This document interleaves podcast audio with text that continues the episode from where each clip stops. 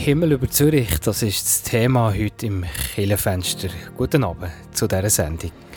Der Thuner Freddy Iniger ist der Protagonist in einem Dokumentarfilm Himmel über Zürich. Als Heilsarmeeoffizier war er stationiert in Zürich Nord und er hat sich dort um die Schwächsten der Gesellschaft gekümmert.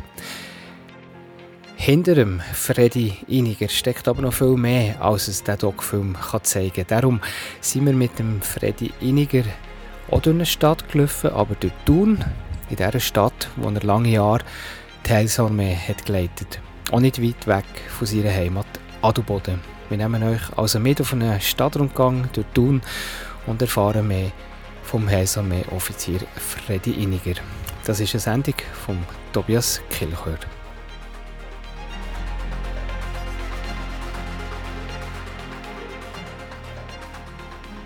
Neben mir ist der Freddy Iniger, ursprünglich aus Adelboden, Heilsarmee-Offizier, der durch die Welt, durch die halbe Welt ist gereist.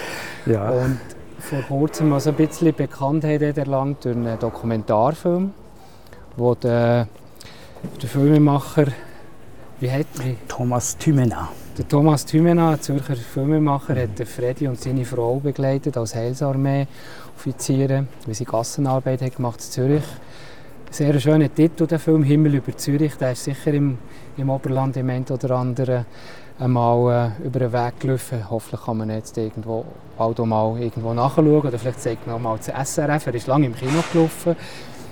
Ja, vielleicht kurz, Freddy, merci vielmals überhaupt, kommst du mit mir mit. Wir haben, wir haben gesagt, als ich, als ich habe beschlossen dass, dass ich mit dir über den Film rede, dass wir vielleicht gerade so einen Stadtrundgang machen durch Thun, weil du hast gleich viele Verbindungen aus Thun. Einerseits kommst du aus Adelboden, bist du natürlich als Bube schon zu Thun gewesen, in der Berufsschule zum Beispiel. Hast du Thun nachher auch gearbeitet und äh, ist so eine Stadt, wo der wo der ein näher ist. Warum, warum fahren wir gerade hier im Bellitz an, vielleicht zum Anfang, Freddy? Also, das Bellitz weckt in mir natürlich sehr viele Erinnerungen, schon von meiner Kindheit. Wenn man etwas gebraucht hat, ist man einfach hierher gekommen. Und ein Arztbesuch ins Spital, Mantel habe ich schneiden als Kind, das weiß ich noch. Und ähm, Epa hat man kennt, zuerst mal das Wärmesell gegessen, das weiß ich noch. Oder Konfkleidung hier gekauft, gelernt Autofahren. Es ist so ein bisschen gegenüber dem Madelboden einfach das Tor der Welt. Gewesen. Das war die grosse, weite Welt. Die grosse, weite Welt, das ist so. Für mich ist schon ein interessanter Ort von vielen Begegnungen. Ähm, ich liebe Menschen und die Vielfalt der Menschen. Ich bin eigentlich ein sehr menschenorientierter Mann, der gerne das gesellschaftliche Leben beobachten, was die Leute bewegt, wie sie leben. Und hier ist natürlich dem Bellitz, da siehst du so viel, da können die Leute ja einkaufen, wie sie einkaufen, was sie einkaufen, die nobleren Geschäfte, die einfachen Geschäfte. Ähm, es hat Akademiker, es hat die Bildeten, aber gleichzeitig hat es auch das normale Fußvolk vielleicht. Äh, es hat die einfachen Leute, es hat dort die bedürftigen Leute, die eben zu einem Arztbesuch müssen kommen, die vielleicht äh, eine schwierige Lebensgeschichte, eine schwierige Diagnose bekommen, man muss abklären, was jetzt machen. Und wenn man da hier so durchläuft, dann kommst du so mit vielen Leuten in Kontakt, wie hier rechts von uns sind Strassenmusiker, die von irgendwo kommen und eine andere Hautfarbe und andere Nationen vertreten. Also für mich einfach ein wunderschöner Ort der Begegnung. Also ein, ein Schmelztiegel, sogar Thun, also einmal wenn man, wenn man aus Adelboden kommt. Wir reden natürlich dann nachher schon noch noch einmal über Adelboden und natürlich auch über Zürich. Der Film heisst ja «Himmel über Zürich». Das ist dort, wo du sechs Jahre lang hast gearbeitet hast, wo dich der Filmemacher hat begleitet Vielleicht zuerst einmal, wie, wie ist es überhaupt dazu gekommen, dass der Adelbodner Freddy Iniger quasi Hauptdarsteller wird in einem so einem Dokumentarfilm? Ja, der Regisseur, der in Zürich gelebt hat und noch heute lebt, der ist betroffen von Armut, die er tagtäglich sieht und bedürftige Leute in Zürich. Und er hat gedacht, als Filmemacher, ich möchte das in einem Dokumentarfilm auch aufnehmen. äh, was sind die Nöte von diesen Leuten, wo sie auch Hilfestellungen, die können gegeben werden Und weil er die Helsermäh in Zürich auch öfters gesehen hat, hat er gedacht, ja, er gehe mal zu Leuten, die mit denen unterwegs sind, dass er auch eine Kontaktmöglichkeit Möglichkeit hat, um mit diesen Leuten auch in Kontakt zu kommen. Und weil wir damals gerade in Zürich waren und in Helsermäh tätig waren, in Oerlikon, äh, in der grossen Quartierarbeit, nicht direkt in der Gassenarbeit drin, aber doch in Berührungspunkten, ist plötzlich einmal eine Anfrage gekommen, ähm, ob der Regisseur uns auch kennenlernen dürfte. Du bist aber am Anfang nicht von Anfang an gerade begeistert von dieser Idee. Du hast das schon noch ein bisschen müssen, ein paar Gedanken machen, auch mit deiner Frau besprechen, ob du, ob du mitmachen ja. warum, warum hast du am Anfang da ein bisschen gezögert? Immerhin geht es ja auch darum, dass man deine Arbeit oder die Arbeit von einer Heilsarmee durch das auch zeigen kann. Also zuerst ist die Anfrage ist gerade 2018, wo meine Frau, sie erzählt sie ja im Film Himmel über Zürich, einen schweren Unfall hatte mit einem ganz schweren Schädelhirntrauma. Und die Anfrage ist genau in die Zeit hineingekommen. Und ich habe gedacht, also das brauche ich jetzt nicht nur, dass da jemand kommt. Und wir beide sind nicht Personen, die so etwas überhaupt suchen würden. Ähm, und ich hatte eine gewisse Angst. Gehabt. Also von meiner Seite, was ist das für eine Person? Weil kann ja dann jemand das so zerreissen, was man macht und eigentlich eher auf ähm, nicht Ablehnung, aber einfach rauszögern, bis der Regisseur dann wirklich hartnäckig war und hat es wirklich uns kennenlernen und hat dann, ähm, unsere Geschichte ein gehört, was wir machen, hat immer mehr Interesse gezeigt und wir haben dann gemerkt, aha, das ist, da ist wirklich Interesse da, da ist Ernsthaftigkeit und so hat sich nachher ein Vertrauen aufgebaut, wo uns schlussendlich auch äh, zu einem Ja gebracht hat, dass wir mit ihm bereit wären, den Film zu machen. Das ist noch intensiv, so ein Film, oder? Der ist ja nicht nur einen Tag gekommen. Wir haben vorhin auch kurz darüber geredet. Weißt, wir laufen jetzt hier durch die Hunde durch. Du hast ein kleines Mikrofon an deinem Kragen, da sieht man nicht, dass wir, dass wir hier etwas aufnehmen. Aber wenn die natürlich eine Kamera begleitet und mit Töndeln, da kann man sich nicht einfach so frei bewegen. Da ist man sofort im Mittelpunkt. Wie, wie, wie waren die drei Arbeiten für dich? Also am Anfang ist es natürlich schon ein komisch, wenn da jemand dabei ist. Drei Männer waren es, der Regisseur und der Tönler und der Kameramann. Mit der Zeit hat man sich so ein bisschen daran gewandt. Und ich bin jetzt zu dem Punkt gekommen, wo ich gesehen habe, eigentlich, auch wenn wir jetzt hier durchlaufen, das Ball, die Leute uns ja auch beobachten. Äh, sie, sie nehmen wahr, was wir machen, was ich sage. Und eigentlich ist es nicht anders als das, was eine Kamera auch macht. Ähm, man hat natürlich immer so ein den Gedanken, ja, was, man müsste gut dastehen, es gut formulieren. Und mit der Zeit habe ich einfach gemerkt, man muss sich selber sein. Möglichst authentisch. Und der Regisseur hat es selber gesagt, bleibt einfach euch selber. Ihr müsst gar nicht daran denken, dass jemand bei euch ist. Äh, einfach natürlich, wie ihr seid. Und das ist das, was uns dann schlussendlich ja, äh, auch ein geholfen hat. Auch, sagen, es muss nicht alles perfekt sein, so wie wir auch heute nicht perfekt sind, aber authentisch so, wie wir sind. Und das geht nach Kamera auch weiter. Wo ist der Film am Schluss so rausgekommen? Wie, wie, wie bist du und deine Frau Miriam zufrieden am Schluss von diesem Ergebnis? Also wir sind dankbar, gewesen, dass es überhaupt so einen Film hat gegeben hat. Dass Leute sich auch bewegen von Not von der Menschheit und ähm, aber auch porträtieren, wie Menschen helfen. Das kann andere inspirieren, auch zu helfen. Und uns dunkt, dass der Film Schluss das Resultat gegeben hat, wo auch eine Stimme ist, so wie es der Regisseur hat wollen, für die Leute, die in Not sind, aber auch von uns, die können zeigen wie man helfen kann, was möglich ist, auch in Schwachheit, aber wo auch eine Auswirkung kann sein und ein Stückchen Himmel bei den Menschen kann bringen Also der Film ist äh, ist, ist auf der einen Seite sehr zurückhaltend, er ist sehr langsam. Wir haben irgendwie das Gefühl, also, ja, man hat Zeit, dass man die Geschichten von diesen Leuten vor allem auch eintauchen kann. du bist gar nicht unbedingt der Hauptdarsteller, den man in jeder Sekunde sieht. Der, der Filmemacher hat sich relativ viel Zeit, genommen, die Leute zu zeigen, eben mit denen, die du hast zu tun hast.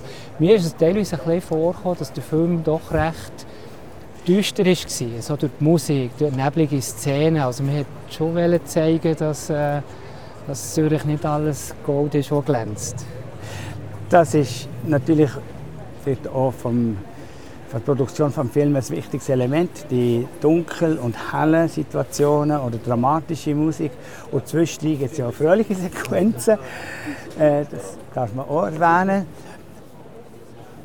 Aber es ist eine Realität, es ist Nord bedrückt, Nord belastet und ähm, die Not ist wirklich auch in Zürich da.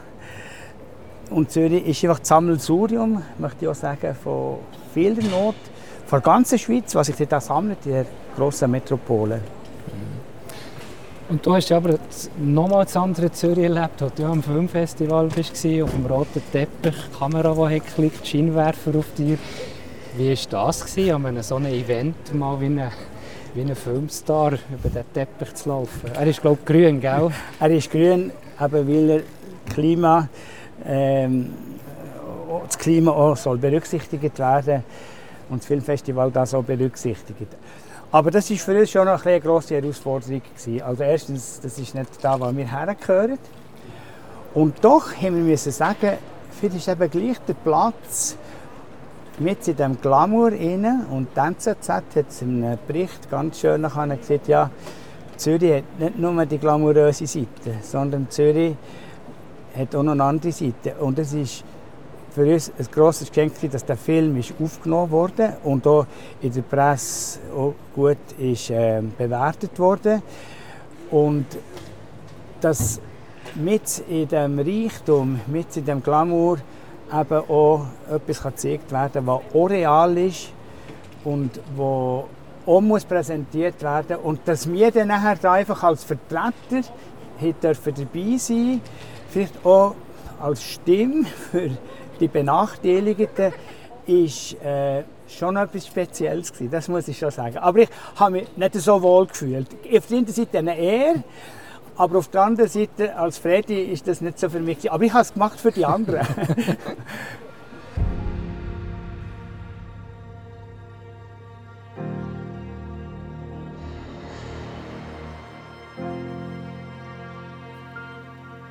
Nach dem Bellitz jetzt also der Zwischenhalt am Bahnhof Thun aufbrechen und weiterreisen ist nämlich auch ein wichtiges Thema im Leben von Freddy Iniger. Jetzt im zweiten Teil von dem Killenfenster mit dem Heilsarmee-Offizier Freddy Iniger.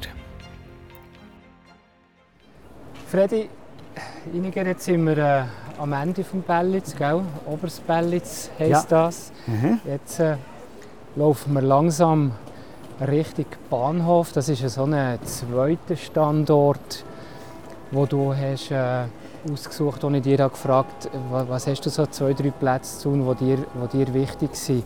Das heisst, wir kommen hier in dieser Sendung jetzt so eine Art zu unserer zweiten Etappe. Wir verlassen jetzt die, die lebige Innenstadt, das Bellitz, das Einkaufszentrum und laufen Richtung Bahnhof. Ähm, wir können eigentlich gerade dabei bleiben. Äh, Bahnhof ist für dich auch schon eben als Jungen aus Adelboden immer sehr ein wichtiger Platz gewesen. Ja, da ist man angekommen. Eben angekommen, für etwas zu erledigen. Ähm, man ist aus dem Adelboden rausgekommen, ganz in eine andere Welt hinein, wo ich aber auch sehr viel hat dürfen bekommen, eben Dienstleistung. Ich durfte Berufsschule hier machen. Ich durfte lernen Auto fahren. Ich hatte Begegnungen, die ich in Adelboden nicht hatte. Und war auch eine Öffnung in eine Welt, die für mich noch fremd war.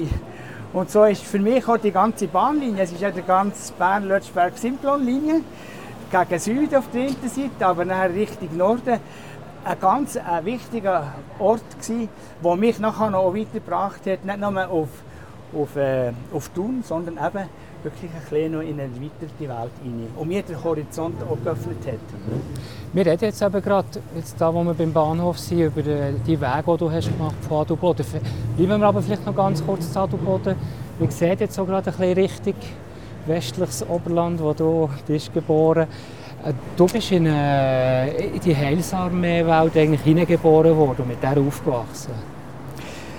Ja, man liest ja in seinem Leben gewisse Sachen nicht aus. Wer meine Eltern sind, wie ich heiße und in welchem Umfeld ich auch aufwachse. Und mich hat es jetzt einfach gebracht, dass ich, ich sage es jetzt, in diesem schönen Adelboden aufwachsen Und ich sage, für mich ist das äh, eine Jugend, eine Kindheit, wo ich sehr dankbar bin, ähm, dass ich dort aufwachsen durfte, auch in der vielleicht ein bisschen heilen Umgebung, obwohl ich auch andere gesehen habe. Aber mehrheitlich und ganzheitlich, sowohl geistlich, ich habe Antworten bekommen über mein Leben, über die Zukunft. Ich mag mich einen Schulkollegen, der tödlich verunglückt ist. Dann macht man sich Fragen ähm, über die Existenz. Der Glaube hat mir viele Antworten gegeben.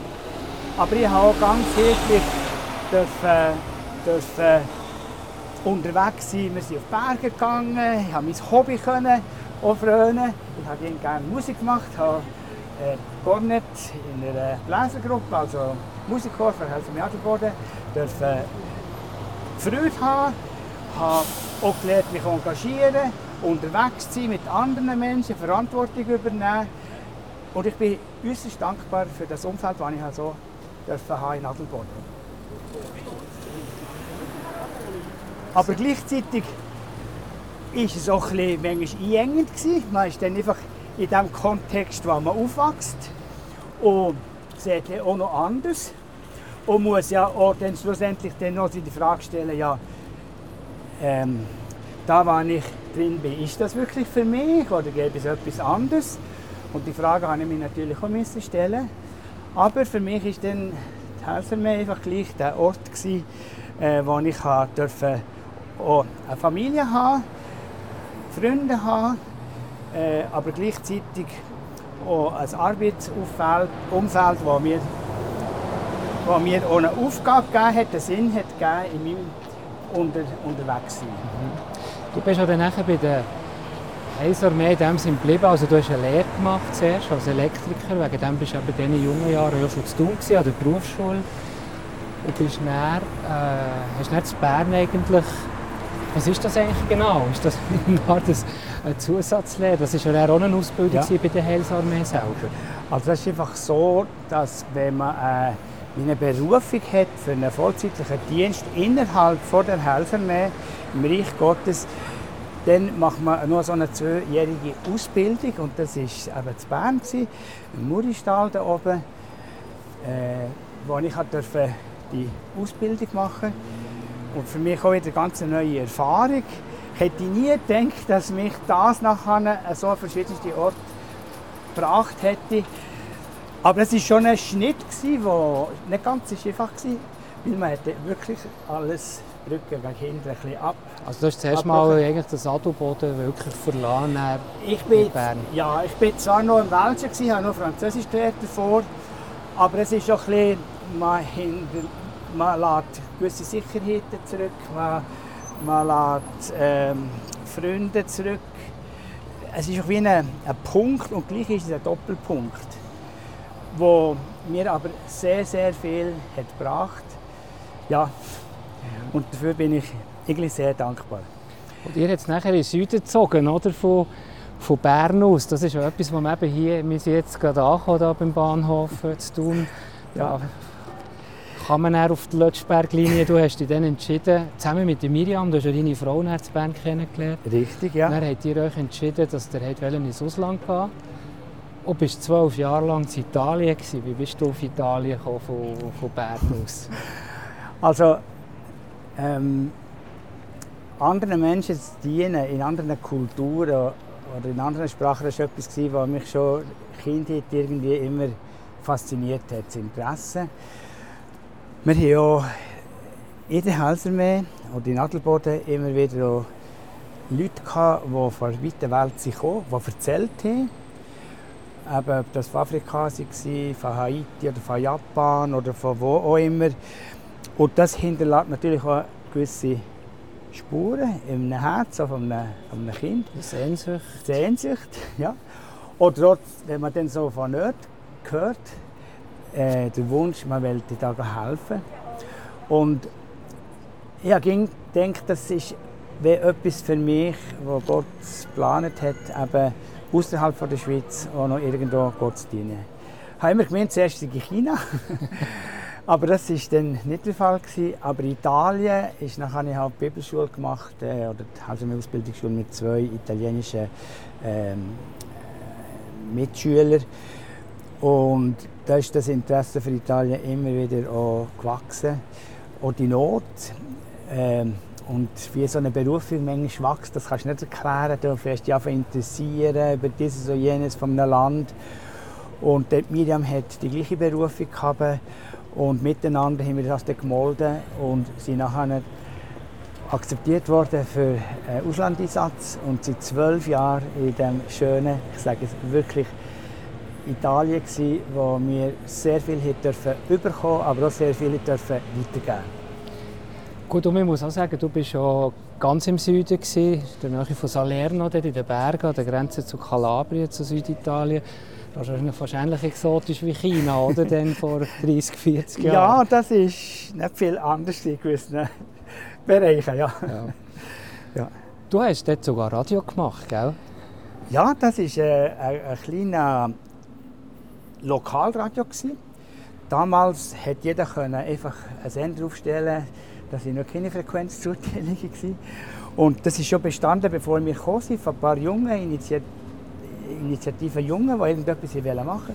Und dann haben wir das übernommen und haben über längere Zeit dürfen, äh, eine Radioarbeit machen, äh, Radio Unica Via.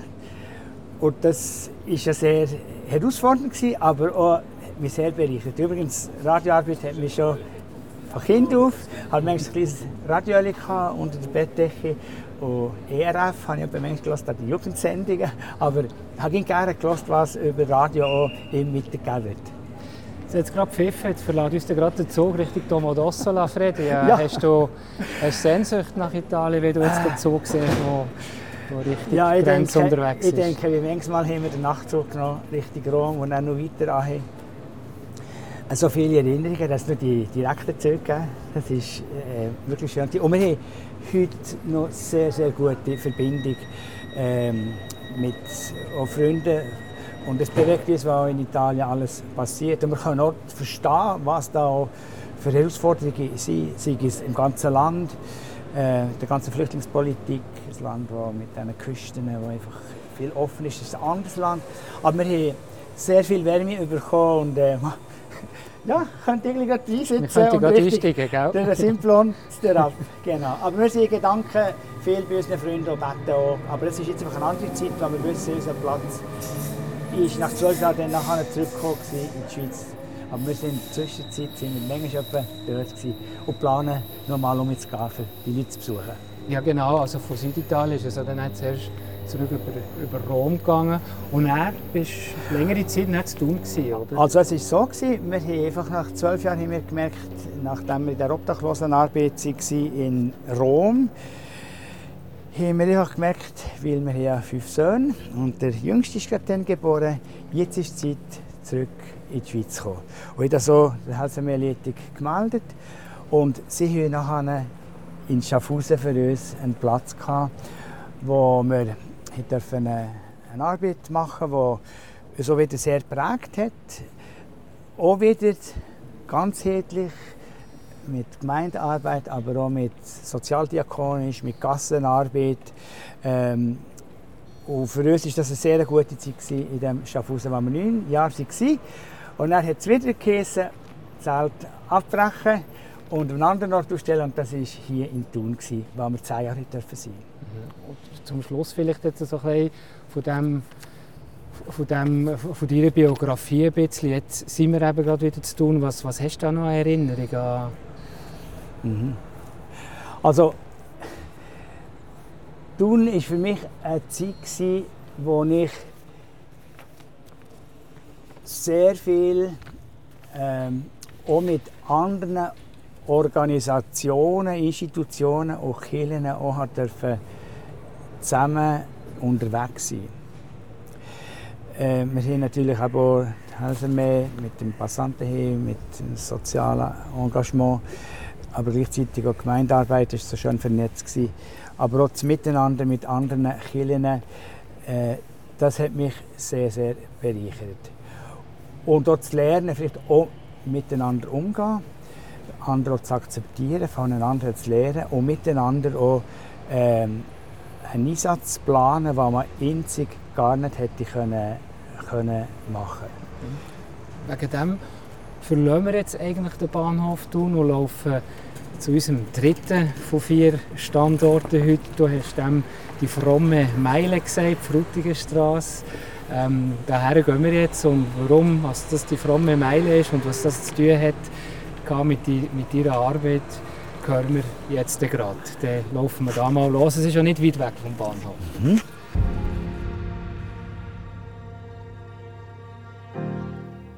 Die fromme Meile, der dort zu tun, viele Freikirchen, aber auch die reformierte Kirchgemeinde, ihr Zuhause haben, der gehen wir jetzt her mit dem Freddy Iniger, dem Heilsarmee-Offizier aus Adelboden, der der Protagonist ist vom Dokumentarfilm Himmel über Zürich, der bis vor kurzem sogar noch im Kino ist gelaufen. Jetzt in diesem dritten Teil gehen wir also dieser frommen Meile entlang hier in diesem Kirchenfenster. Für alle die, die erst jetzt einschalten, wir haben heute Abend eine Sendung mit dem Freddy Iniger, Heilsarmee-Offizier aus Adelboden, der für ihn vielleicht der Begriff jetzt ist worden, weil er Hauptdarsteller war, zusammen mit seiner Frau in einem Doc-Film Himmel über Zürich, über seine Arbeit mit der Heilsarmee in Zürich. Und wir haben jetzt heute den Freddy Iniger getroffen, zu Thun. Wir machen einen kleinen Stadtrundgang, weil Thun ist irgendwo für einen Freddy auch immer so ein bisschen der Punkt, wo man immer wieder zurückkam, eben aufgewachsen in Adelboden, wenn man ist einkaufen zum Doktor oder die Berufsschule war es tun. Thun, wo halt mit dem Bahnhof auch an der Lötschberglinie so das Tor zum, zum Süden oder das Tor in die weite Welt ist. Und der dritte Standort, wir, wir, wir, laufen jetzt an, wir gehen an vier Orte her, die eine, wo, wo eine Bedeutung haben für die Frediniger. Wir waren vorher in Bellitz, jetzt haben wir den Bahnhof hinter uns gelassen, jetzt sind wir gerade hinter dem Bahnhof, nördlich vom Bahnhof, und zwar am Anfang von der Frutigstraße. Du hast dem die fromme Meile gesehen, durch der laufen wir jetzt hier entlang, wir sind eben gerade von der Chapelle Romande. Ich nehme an, fromme Meile, hier ist jede Kille daheim, oder? Ja, es ist so ein Begriff, den ich auch gehört habe, als ich eben in Thun war. Äh, ich mag mich besinnen, Frutigstraße, wenn man vom Oberland reinfährt, früher war die Autobahn noch nicht war, dann kommt man da rein und man sieht die Stadtkille, die auf dem Hügel oben ist. Aber man fährt, fährt durch die Zimi vorbei, die Frutigstraße, Pfingstmission, also Pfingstgemeinde. Und da mag ich mich besinnen, dann in der Siegfried Fietz, den ich gehört habe, ähm, mit seinem ersten Lied von Guten Nächten wunderbar geborgen hat er das gesungen und das war so schön für mich damals. Und hier kommen wir eben jetzt äh, weiter in die Klosterstraße und die Waisenhausstraße und das ist eine Ansammlung von ganz verschiedensten Kirchen und Freikirchen, die unterwegs sind, ähm, gleich wie wir, einfach in, in ihrem Verband oder in ihrem Verein und was sich auch treffen und Gott arbeitet, ihm nachfolgen und und probieren einfach auch mit ihrem Dasein für, für Mitmenschen da zu sein. Mhm.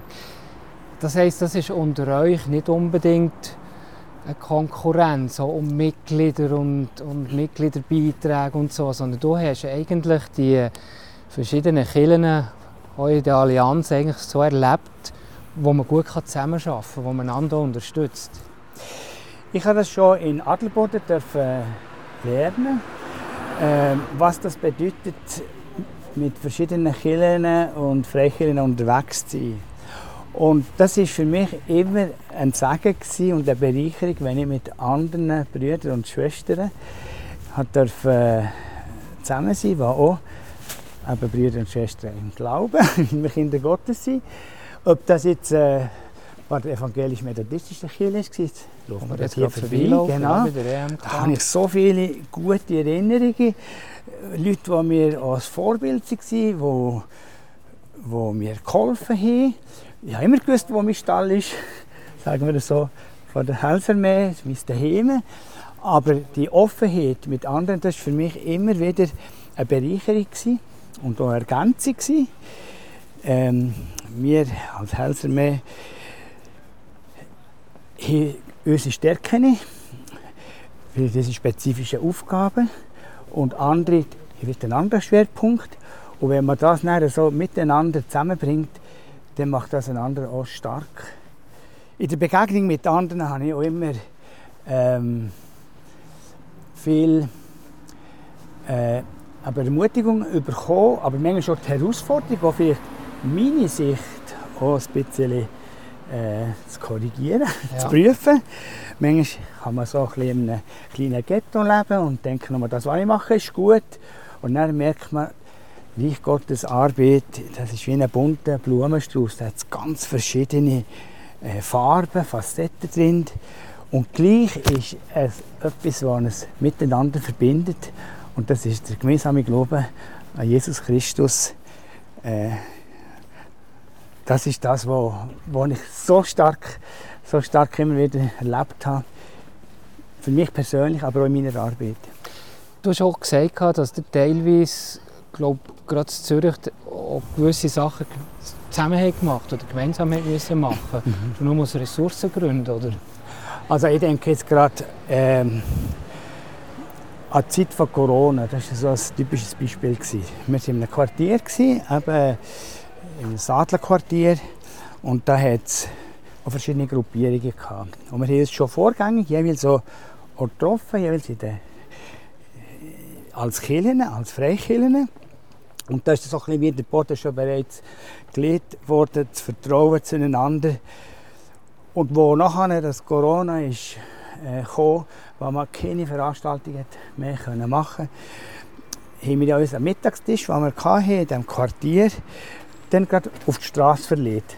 Weil draußen mit der Distanz hat man ja das machen ja. Aber das hätte uns unsere Möglichkeiten von Ressourcen total überfordert. Und weil wir aber die Infrastruktur hatten, für das Kochen und das Vorzubereiten, haben wir nachher miteinander eine Aktion gemacht, Solidarität im Sadlerquartier. Und ich kann euch sagen, das ist eine wunderbare Zusammenarbeit von Ergänzung, ähm, von Know-how und von Ressourcen. Und miteinander haben wir so vielen Leuten können, können dienen. Die haben sich angeboten, sie können helfen, Essen verteilen, weil das ist dann jeden Tag während der Woche immer das dann gemacht. Äh, das war grossartig. Mhm. Und noch heute denke ich mit grosser Dankbarkeit an die Begegnungen, das Miteinander anpacken, was uns so zusammengeschweißt hat.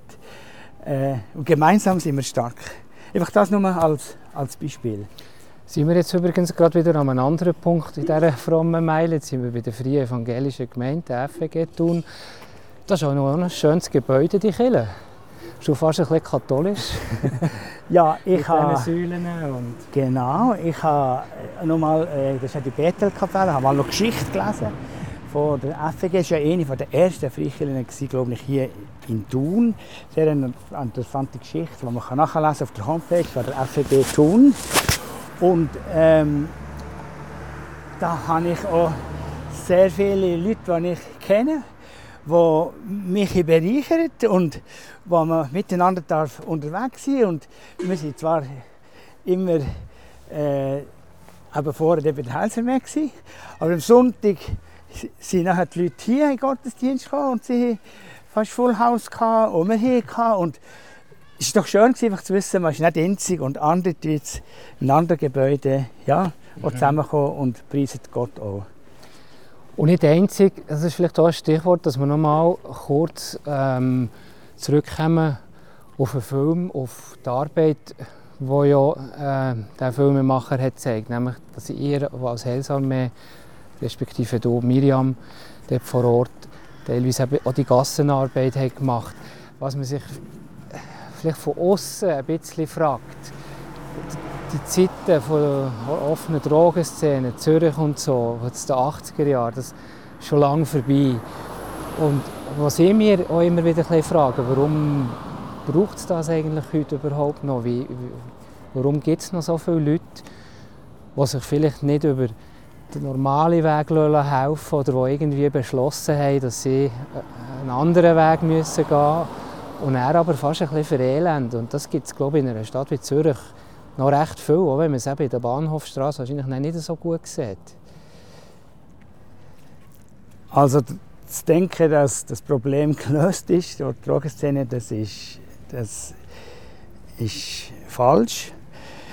Man hat kürzlich einen Bericht im Schweizer Fernsehen gesehen, dass sich Dank ist, dass sich eine neue Drogenszene im Kreis 4 wieder bildet.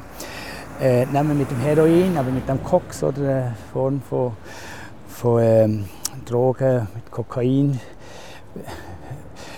Das ist real. Es hat sich einfach vielleicht ein bisschen verlagert. Und viele von denen, die damals in der Szene waren, die sind so älter geworden. Die, die überlebt haben, sagen wir, sie fehlen manchmal auch noch in einem Methadonprogramm das, oder einfach Ersatzdrogen. Und sie leben. Aber vielleicht ist es so ein Vegetieren. Also man trägt immer noch Konsequenzen von dem, was war. Aber man sieht natürlich auch jetzt in Zürich, da sammelt sich natürlich sehr, sehr viel, wo auch das Resultat ist von einer Gesellschaft, wo auf der einen Seite ist sehr viel Reichtum da, aber wie man es im Film ja auch sieht, die Geschichte damals haben einfach die Kinder vernachlässigt, man hat sie abgegeben und heute wenn nur noch der Reichtum oder das Geld im Vordergrund steht oder nur der Stress und nicht mehr die, die echte Liebe, wir werden die Konsequenzen auch von diesem Verhalten wieder, wieder tragen. Ähm, ob schon vielleicht viel, vieles hätte können aufgefangen werden, verbessert werden, aber es ist sehr eine grosse Not jetzt in dem Zürich, das habe ich erlebt. Es gibt Leute, die wirklich draußen schlafen wo versucht wird, noch zu helfen. Manchmal ist schon eine Wahl von den Leuten selber, sie steigen irgendwie wie aus. Ähm, aber irgendwo ist das wie ein Boomerang, wo dann, wenn es ihnen gesundheitlich nicht mehr gut geht. Es sind, es sind eindrückliche, es eindrückliche Beispiele, wo man, wo man sieht. Ähm, bei mir ist gerade von, von einem ein Zitat aus dem, aus dem Film geblieben, das ich wahrscheinlich nie mehr werde vergessen. Ich glaube, das war auch einer, der glaube in einem Heim ist und auf einem Bauernhof eine Art als Verding hat geschafft.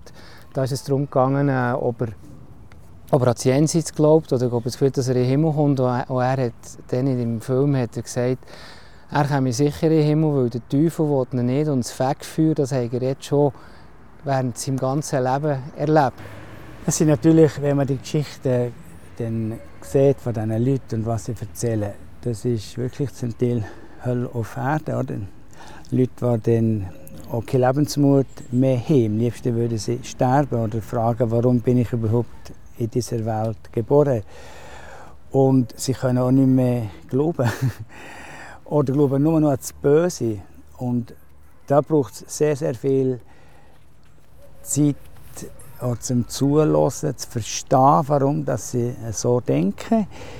Ich habe immer das Gottesbild aus der Bibel und das Menschenbild wo sicher sieht, wir leben in einer gefallenen Welt, wo, wo es so viel Not gibt und zum Teil auch aus Versagen von anderen. Manchmal ist es eigenes Versagen, aber dass oder um Jesus in diese Welt gekommen ist, um uns zu helfen.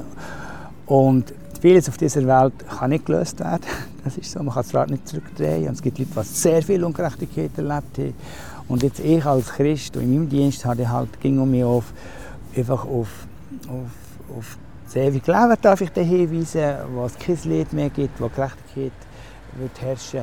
Aber meine Aufgabe ist, dass ich diesen Menschen, die in dieser Not drin sind, die vielleicht die nicht mehr das Gute können glauben und so Schlimmes erleben, dass ihnen mit Rat und Tat einfach zur Seite stehen Freddy Iniger, jetzt sind wir hier an dieser, wie du es eben hast benannt, das ist ja nicht du erfunden, aber die fromme Meile hier in Thun, wo wir, wo wir sind. Und wir laufen jetzt quasi zum letzten Standort. Wir sind unterwegs auf der letzten Etappe und zwar eigentlich zu deinem, ich sage jetzt geistigen Daheim. Jetzt gehen wir nämlich Richtung Heilsarmee-Standort hier zu tun.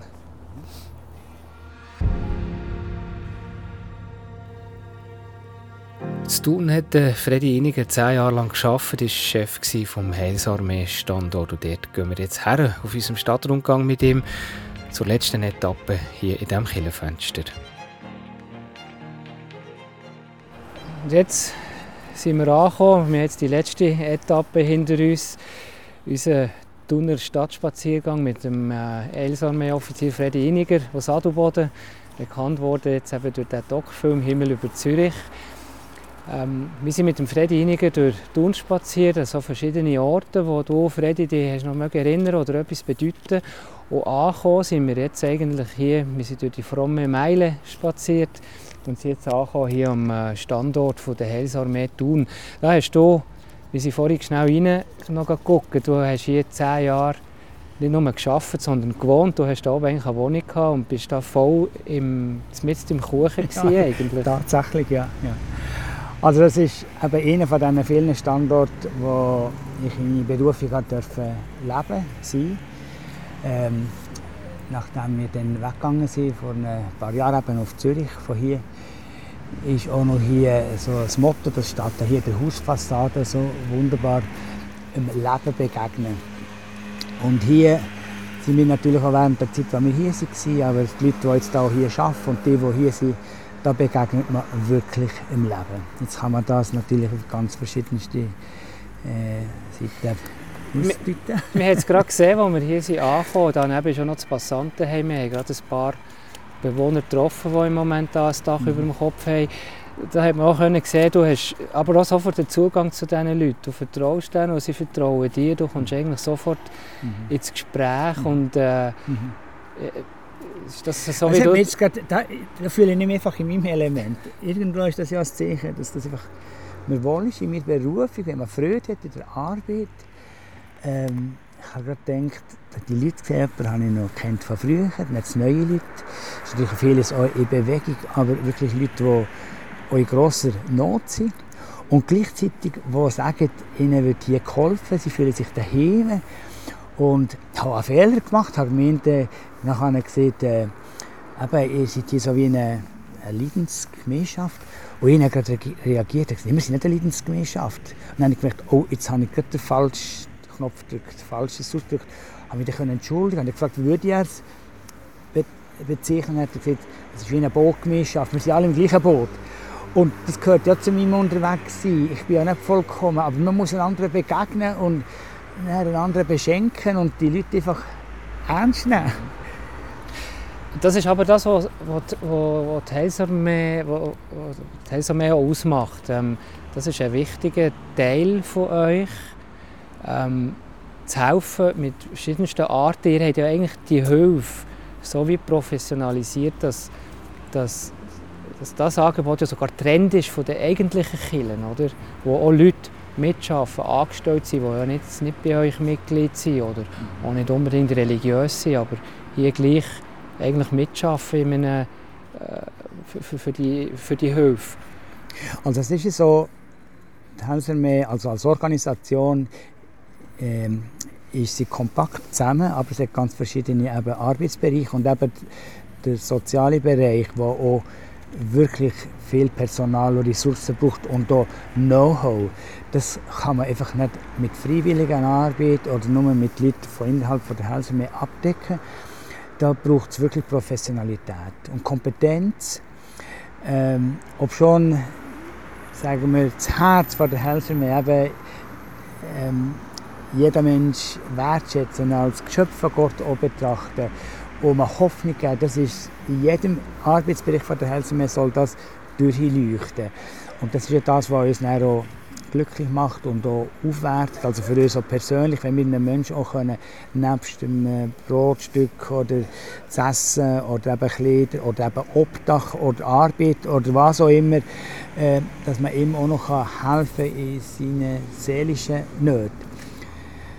Und das ist einfach das Ganzheitliche, was zusammengehört. Aber es ist so, äh, die Bereiche sind, sind eigenständig, gut organisiert, aber man hängt zusammen und ist miteinander als Rettungsarmee, also Heilsarmee, Salvation Army unterwegs.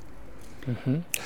Vielleicht, Freddy, also ich habe das wieder vergessen, weil wir haben das schon mal in einer Sendung thematisiert, aber das müssen wir vielleicht jetzt zum Schluss auch noch mal sagen, Heilsarmee, von wo kommt das eigentlich? Warum, ist, warum seid ihr eine Armee? Bei Armee denkt man ja vor allem an Krieg und, und Waffen, aber das ist bei euch natürlich etwas anderes. Ja. Also was die Heilsarmee 1865 offiziell entstanden ist und gegründet wurde, ist in den Slums von Ost-London, wo so viel Not war, das war das einfach eine, eine christliche Mission. Gewesen. Und der Gründer hat einfach wie eine Berufung gehabt, William Booth, dass er auf der Straße, da wo die Leute sind, die Leute aufsuchen und eine Hoffnung weitergibt, das Evangelium verkündigt. Und da war eine gute Resonanz da gewesen, und die Bewegung ist größer und größer geworden. Und erst 13 Jahre später hat einmal jemand gesagt, was sind wir denn eigentlich, was machen wir? Und dann hat jemand gesagt, ja, wir sind so wie eine freiwillige Armee, die sich da einsetzt, um Leuten zu helfen. Und dann hat er gesehen, der William Booth, wir sind eine Salvation Army, eine Rettungsarmee. Und dann hat er einfach gesagt, ja, dass wir sichtbar sind, dass man uns erkennt, wir die doch alle sichtbar machen, indem dass man äh, so ein wie eine Uniform oder Sichtbarkeit zeigt, dass, man, dass die Leute uns erkennen. Es war auch plötzlich doch ein bisschen eine Gleichstellung. Gewesen. Das hat ja damals, war so die, die, der Adel war und das Fußvolk in dreckigen Kleidern, die alle, sie, sie fast gleich gewesen. Das war noch ein kleiner Aspekt, aber mehr ein Nebenaspekt. Aber dann war das wie eine Rettungsarmee gegen das Böse, gegen die Ungerechtigkeit, gegen das, was die Menschen ausnützt und sie niederdrückt, zu kämpfen und sich für das Gute einsetzen. Ist vielleicht auch einfacher, so zu arbeiten als Kirche, wenn du jetzt nicht so, so einen Klerus hast, wie beispielsweise in der katholischen Kirche, wo Hierarchie eben auch noch wichtig ist. Das ist auch im normalen Militär auch so. Es hat jeder die gleichen Kleider an, es ist jeder gleich, egal von wo er kommt und was er für einen Hintergrund hat. Das, das ist so. Es ist natürlich auch heute, muss man ging um mit Formen auch Rahmen suchen, wo wirklich hilft, dem Auftrag gerecht zu werden. Aber es ist so, damals ist das ganz stark, das hat dann wie einen, einen, einen Schub gegeben. Ich finde eine besondere Bewegung, die Hänserme, muss man auch sagen. Aber das ist eine Stärke, die Sichtbarkeit und auch das Unkomplizierte, eine Stoßkraft sein, da zu sein, wo Not ist, unbürokratische, unkomplizierte leisten. Und eben vielleicht auch das zu vernetzen. Ähm, die Helseme hat ja ganz verschiedene Leute als Mitglieder. Nicht nur die, die vielleicht eben von der Straße sind oder, oder herkommen. Da gibt es Leute, die Juristen sind, das sind Leute, die Akademiker sind, das sind Leute, die, die irgendeine größere Verantwortung haben. Und alle tragen dazu bei, dass man miteinander unterwegs sein und bleiben Und jetzt so hier, in, wie in Thun, ich habe das sehr geschätzt, da ist also Kiel als Gemeinde, die eigentlich nicht Sozialhilfe ist, sondern wo ganz normale Leute, aber auch die anderen, die in die schwierigen Situationen zusammenkommen, die können da auch wie in einem gesunden Gefäß, vielleicht einem normalen Gefäß, können sie äh, in einem Treffen teilnehmen, ob das ein Seniorentreff ist oder ein Jugendtreff oder äh, einen Ausflug zusammen machen. Und ich kann das dann auch wie heilend sein, weil viele, die dann eben nur so in einer Bootsgemeinschaft sind, von allen, äh, wie wir es vorhin auch gehört haben, die einfach die gleiche Geschichte braucht es eben, dass rausgenommen werden in eine gesunde, in eine gesunde Gesellschaft, die auch nicht vollkommen ist, möchte ich auch sagen, aber die unterwegs ist. Und das haben wir auch erlebt, auch in Zürich. Viele Leute, die wirklich ganz tief gefallen waren, haben auch heil werden und Vertrauen um mich bekommen. Ob schon, man muss realistisch sein, gewisse Sachen kommen nicht mehr ganz gut. das braucht Zeit. Aber manchmal schon nur ein kleiner Fortschritt, eine Kurve, die immer abwärts ist gegangen, weil es ein bisschen weniger steil abwärts geht oder das Ziel hat, das ist für mich auch ein Fortschritt. Fred Iniger, merci vielmals. hast du dir Zeit genommen, mit uns äh, durch Thun zu laufen und, und auch ein mehr zu erzählen über, über dir, über die Arbeit. Wir haben ein bisschen über den Film geredet, aber nicht nur. Und es war spannend. Gewesen. Es ist jetzt so spannend, dass wir eben eigentlich mit dir hier zu Thun sind gelandet, in der Nähe von Adelboden, wo du geboren bist. Ähm, an der, Südramp äh, der Nordrampe vom Lötschberg, wo man ja. Richtung Italien kann gehen kann, wo du zwölf Jahre lang auch für die Heilsarmee hast gearbeitet in Zürich, über den, wo ja der, der Film ist, Himmel über Zürich, wo du auch noch sechs Jahre warst. Und jetzt, äh, am Ende von diesem Gespräch, gehst du wieder Richtung Berner Mittelland, wo du, wo du heute wohnst. Und Thun ist das so ein in der Mitte von all dem. Ist das für dich gut gewesen, dass wir uns hier, haben, hier uns haben getroffen zu tun? Ja, wirklich. Es ist, man lebt ja von dem, was man erlebt hat. Und man ist ja unterwegs. Und ich bin ja unterwegs als Mensch, lerne immer wieder.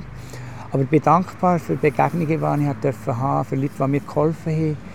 Aber wie vorhin hier paar Begegnungen mit Leuten, die ich auch schon gesehen habe. Und andere, die jetzt in der Arbeit hier sind und andere, das macht mir sehr, sehr Freude. Merci vielmals, Freddy Iniger, dir alles Gute. Danke, gleichfalls.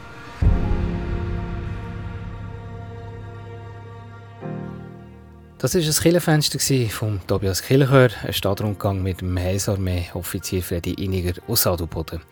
Die Sendung könnt ihr übrigens auch nachhören auf unserer Webseite kibio.ch oder überall auch als Podcast. Nächste Woche da gehört ihr hier im Killenfenster mehr zum Thema Palästina. Das Land, das nicht nur seit dem Terrorangriff der Hamas wieder in den Schlagzeilen ist, sondern auch das Land ist, das den diesjährigen Weltgebetstag gestaltet. Eine Sendung mit der Pfarrerin Christine Sieber.